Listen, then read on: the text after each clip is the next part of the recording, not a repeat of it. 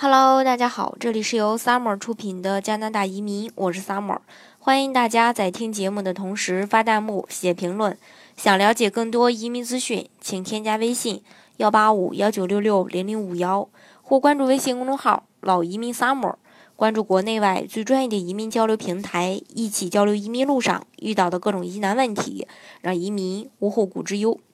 那移民呢？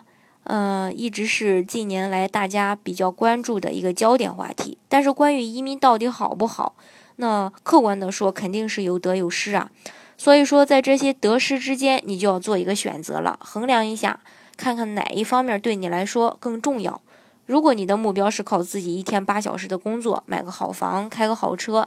然后过上舒适惬意、自由自在的生活，那么在中国呢？如果全靠自己，绝大部分年轻人是做不到的。但是如果选择移民，这个梦想实现起来也不是那么的难。那么，如果你的梦想是自己创业当富豪，走向人生巅峰，那中国呢是适合你的。那么哪三种人比较适合移民呢？第一种就是社会底层的普罗大众，没房没车或有房却背着房贷的；第二种就是富豪；第三种你懂的。底层的民众肯吃苦，本来就是中国社会底层，移民了过得再差，也不至于比中国还差，心里呢也不会产生这种落差的感觉。那由于华华人的肯吃苦，更愿意为生活努力拼一把，所以在澳洲这样的移民国家，大多数华人都能达到中产阶级，而富豪们呢，就全当是给自己呢买条后路，买房买地什么的，也就当是一种投资了，到时候。来这边养个老，享受享受良好的环境、好生活。还是那句话，这个事儿呢是有得有失的，要去呃比较客观的去看待这件事，看你可以愿意为你想得到的呃去失去一些你本来拥有的东西。这个问题呢，嗯，其实别人都给不了你答案，只能是你自己去权衡。啊，在国内呢，有一位高管。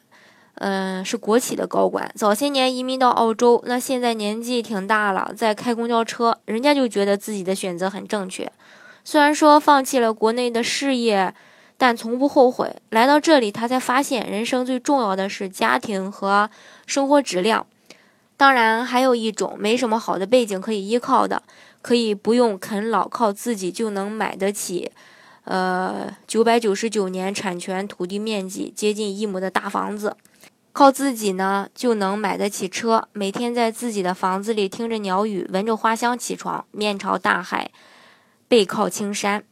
人人见面都会微笑着说你好，到处是蓝天白云，花草遍地，自来水可以直接饮用，不用担心食品安全。职场上无论上司还是下属，人人都是互相尊敬，工作不加班，周末出去，呃，B B Q，或者是说驾车环岛游。长假里去澳洲或者欧美度个假什么的，在澳洲呢，你想要的这些是能够满足你的。其实移不移民呢，我也说过很多次，还是要看自己的需求，去权衡这个利弊，有得必有失的。好，今天的节目呢，就给大家分享到这里。如果大家想具体的了解澳洲的移民项目的话呢，欢迎大家添加我的微信幺八五幺九六六零零五幺，或关注微信公众号老移民 summer。关注国内外最专业的移民交流平台，一起交流移民路上遇到的各种疑难问题，让移民无后顾之忧。